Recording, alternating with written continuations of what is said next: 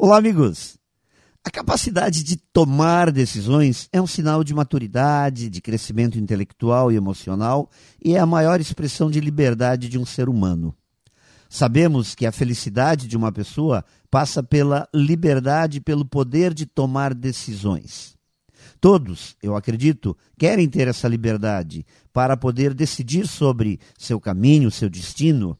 Mas é preciso entender que a liberdade de decidir deve ser acompanhada de competências, como discernimento do certo e errado, conceitos éticos, aprofundamento técnico, expertise, bom senso, controle emocional, pois tudo isso compõe o cenário para poder tomar decisões com qualidade.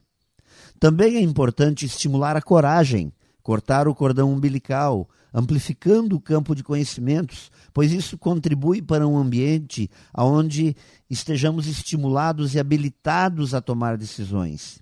Pois sabemos que tudo na vida é um aprendizado, decidir também faz parte desse aprendizado.